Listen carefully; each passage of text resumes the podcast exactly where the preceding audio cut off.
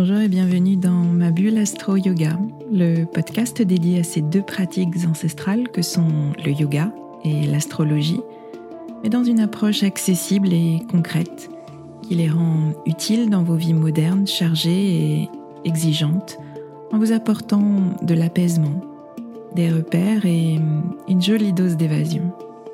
Je suis Swazik, professeur de yoga et astrologue, et je vous aide à mieux vivre vos quotidiens trop rapides, trop stressants, trop prenants, en vous ouvrant un temps de pause et de respiration, mais aussi de réflexion et d'évasion dans l'univers du yoga et de l'astrologie.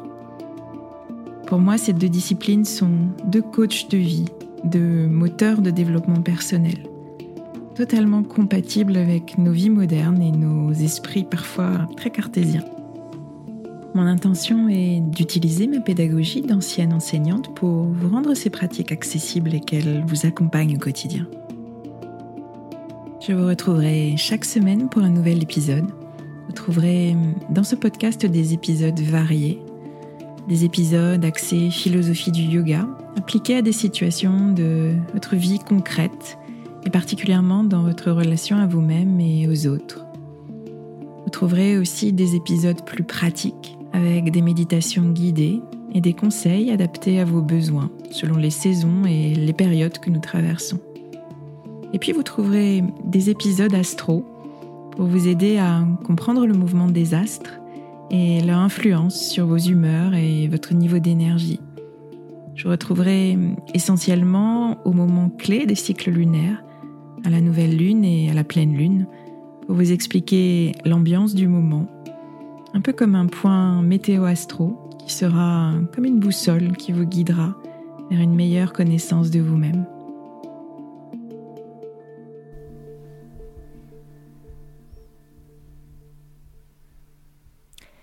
Je vous retrouve avec grand plaisir aujourd'hui pour un, épisode d'entrée de saison. On parle de saison en astrologie pour qualifier euh, cette période d'un mois environ durant laquelle le, Soleil reste dans un signe. Et on est entré depuis samedi dernier, le 23 octobre, dans la saison du scorpion, quelques jours après la, pleine lune en bélier dont je vous ai parlé la semaine dernière.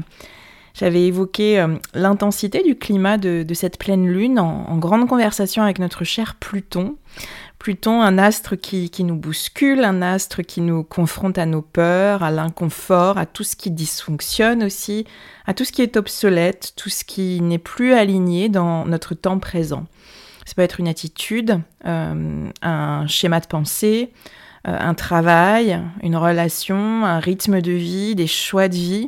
Donc ce Pluton, il nous confronte en nous mettant face à des situations difficiles, d'une grande intensité histoire de ne pas faire les choses à moitié quand même, surtout pour nous donner à voir, à comprendre et à nous faire réagir. Pluton, la lune en bélier, signe fort d'affirmation personnelle, donc on a eu euh, un beau cocktail d'intensité euh, la semaine dernière. Lors des cours de, yoga au studio ou en, séance individuelle, plusieurs personnes m'ont partagé ces ressentis euh, d'intensité, de, feu intérieur qui s'expriment. Alors parfois à travers des accès de colère, d'angoisse, de nervosité, d'autres fois à travers certaines formes de, fulgurance, d'affirmation de soi, comme si quelque chose qui, qui bouillonnait euh, depuis longtemps de l'intérieur trouvait enfin la porte de sortie, une porte d'expression assez salvatrice. Je vous avais indiqué la semaine dernière dans l'épisode que, cette intensité plutonienne préfigurait la saison scorpion dans laquelle on est à présent rentré. Donc il y a de très nombreuses thématiques communes entre Pluton et le scorpion. En astrologie traditionnelle, on dit d'ailleurs que Pluton est le maître du scorpion, conjointement à Mars, Mars qui euh, représente notre feu guerrier. Mais là où Mars guiderait notre bélier vers des projets à lancer, vers de nouvelles terres à conquérir dans des horizons lointains, avec le scorpion et Pluton, il s'agit davantage de conquérir nos terres intérieures. Allez, percer le mystère de ce qui nous bloque à l'intérieur, de ce qui nous fait euh, réagir intensément, de ce qui nous fait bouillonner, consciemment ou inconsciemment. Le scorpion, pour vous le présenter, c'est le deuxième signe d'eau du zodiaque après le cancer, et cette deuxième position dans le processus d'un élément indique sa concentration, son intensification. L'eau va nous parler de ressenti, d'émotion, mais aussi de nos liens intimes à l'autre. Et durant tout ce mois du scorpion, on, peut donc vivre et ressentir beaucoup plus intensément les choses. On peut se trouver confronté à, à, des émotions qui débarquent sans crier gare et qui nous chahutent. Des émotions qui sont d'ordinaire bien cachées, voilées, niées, consciemment ou inconsciemment toujours. J'évoque souvent dans les cours de yoga à cette période l'image de, nos greniers personnels intérieurs, ces, endroits obscurs à l'intérieur de nous où, on va cacher ce qu'on ne veut pas voir, mais sans vraiment nous en débarrasser définitivement. Ce sont des, des émotions qu'on s'est refusé euh, de vivre parce que soit elles étaient trop intenses ou soit elles n'étaient pas conformes. Pas conformes selon ce qu'on a appris. On ne doit pas pleurer, c'est un aveu de faiblesse, on ne doit pas laisser s'exprimer sa colère et son désaccord. Parce que ce n'est pas conforme, mais parce qu'on veut être aimé. Donc on va s'adapter. On porte des masques pour voiler ces, parts de nous qui voudraient s'exprimer pour continuer à être aimé. Jusqu'à ce que le grenier, euh, cet endroit où on laisse justement tout ce qu'on s'est refusé à exprimer, jusqu'à ce que ce grenier déborde et implose. D'où la nécessité de régulièrement aller voir, en serment de courage évidemment, oser allumer la lumière, voir tout ce qui est entreposé là, accepter que ce sont aussi des parts de nous qui ont besoin de s'exprimer, et puis faire le ménage par le vide. La saison scorpion, c'est donc cette période de très grande intensité émotionnelle et d'hypersensibilité. Les signes d'eau nous parlent aussi, je vous l'ai dit, de nos liens intimes, des relations qu'on partage avec l'autre. Et là encore, tout s'intensifie en saison scorpion, de la susceptibilité, de l'irritabilité, des mots piquants qui sortent. C'est hum, l'expression souvent d'un grand besoin de contrôle qui cache en dessous une très grande peur de perdre. Perdre une relation, perdre le contrôle de cette relation, perdre de l'amour, de l'affection qu'on en attend. Et tout cela, bon, n'est pas très réjouissant, je vous l'accorde. Le, mois du scorpion, c'est la saison de, la fête des morts, c'est la saison d'Halloween ou de Samhain dans les traditions païennes. Il y a cette idée dans cette période de l'année, cette période de fin octobre et de tout le mois de novembre, d'aller vers ce qui est inconnu, ce qui est sombre et ce qui peut effrayer. Avant ensuite dans le mois du Sagittaire, de retrouver euh, la lumière qui nous guidera vers plus de hauteur. Lorsqu'on regarde d'ailleurs le, glyphe du scorpion, son symbole sur, euh, sur notre thème astral, on voit euh, un jambage un peu comme un M tourné vers le sol et on a quand même le dernier trait qui est comme un dard qui remonte vers le ciel.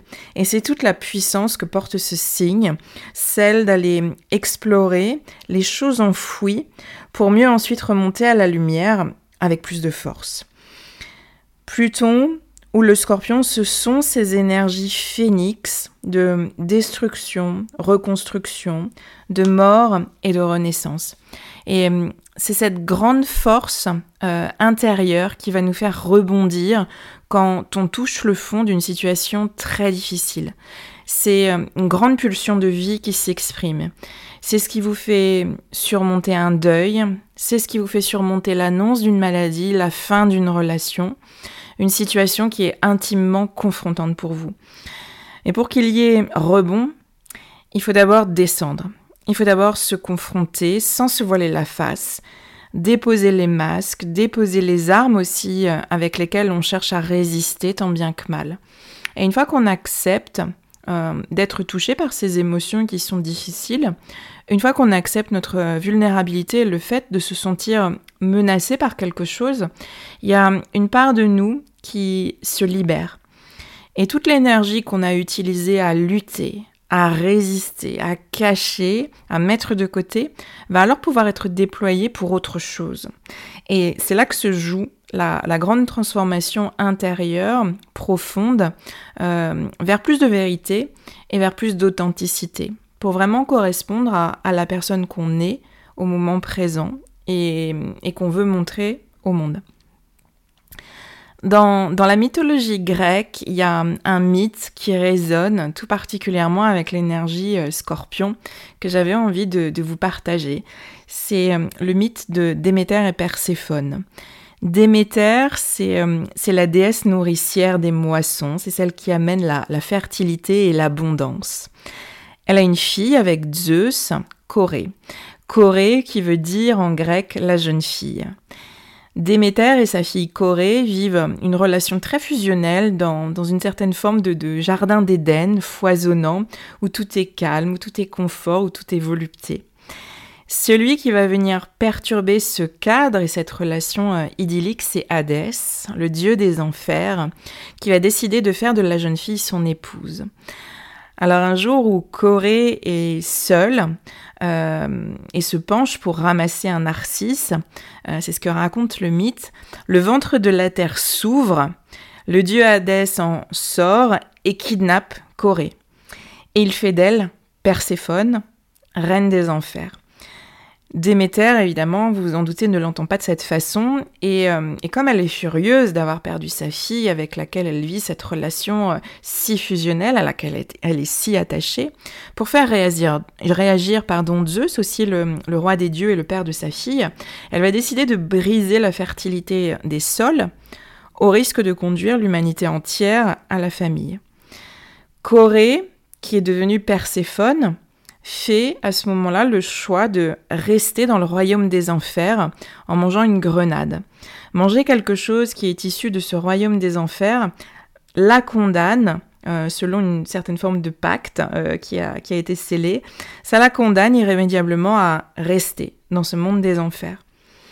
Le compromis, malgré tout, qui est accepté par Zeus et par Hadès, c'est que Perséphone passera une partie de l'année auprès de sa mère dans son jardin d'Éden fertile et l'autre partie de l'année dans le royaume souterrain dont elle est devenue la reine.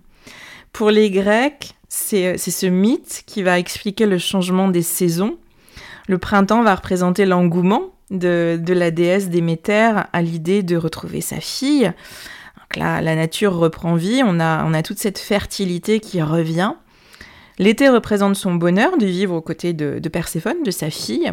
Et puis l'automne symbolise l'appréhension, la peur de la séparation. Et enfin, l'hiver va faire écho à la, tristesse intense que, que Déméter ressent d'être séparée de sa fille, ce qui fait mourir euh, la nature avec son chagrin. Ce mythe, il illustre aussi de façon plus subtile la, la nécessité de vivre à la fois nos étés et nos hivers, la nécessité d'explorer à la fois l'extérieur, mais aussi nos espaces intérieurs, la nécessité de vivre la joie, mais aussi la peine, la nécessité de, laisser mourir certaines parties de nous pour faire naître un terreau fertile, pour faire naître quelque chose de nouveau et peut-être de plus fort, de plus, de plus puissant. Arriver dans, dans les profondeurs du monde du dessous, Corée, la jeune fille, on peut imaginer qu'elle vit l'angoisse, qu'elle vit la victimisation, la manipulation, la domination. Ce serait un petit peu euh, l'énergie très très basse de, notre scorpion. Et puis elle renaît Perséphone en comprenant qu'elle va grandir de toute cette expérience qu'elle vit et elle va se transformer. Elle sent alors son, pouvoir euh, se développer sa puissance se développer et elle devient à son tour dominante, contrôlante, mais avec intelligence. Elle a euh, la capacité d'utiliser cette grande force intérieure, cette grande force de transformation intérieure, et son intention, ce sera ensuite d'aider les autres autour d'elle à se transformer.